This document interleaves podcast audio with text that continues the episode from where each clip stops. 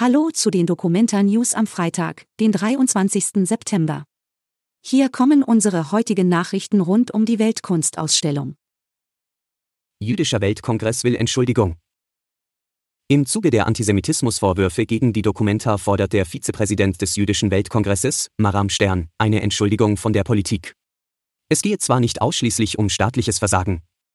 Die Politik solle aber zumindest einsehen, dass sie eine Mitverantwortung trägt.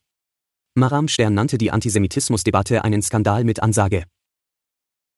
Tipps fürs Dokumenta-Finale. Nach 100 Tagen geht am Sonntag die Dokumenta zu Ende. Zum Abschluss gibt es noch ein paar Tipps aus der Redaktion. In der Dokumenta-Halle ist der Geist der Weltkunstausstellung besonders zu spüren. Außerdem sind die Installationen dort weniger komplex als etwa im Fridericianum. Wer etwas von der Documenta-Kunst behalten will, kann das Team der Lumbung Galerie kontaktieren.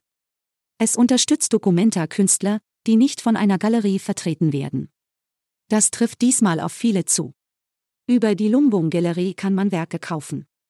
Mehr Informationen gibt es auf der Webseite lumbunggalerie.seartists.net. Museumsleiterin Hilke Wagner erklärt den Kunstbegriff der Dokumenta.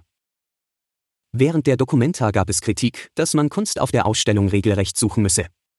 Eine Fachfrau für moderne Kunst und Gegenwartskunst ist Hilke Wagner, Direktorin des Albertinums in Dresden.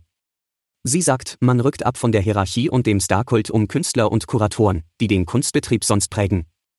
Ruangruppe haben konsequent losgelassen, weitere Kollektive eingeladen und so zugelassen, dass die Ausstellung sich ein Stück verselbstständigt.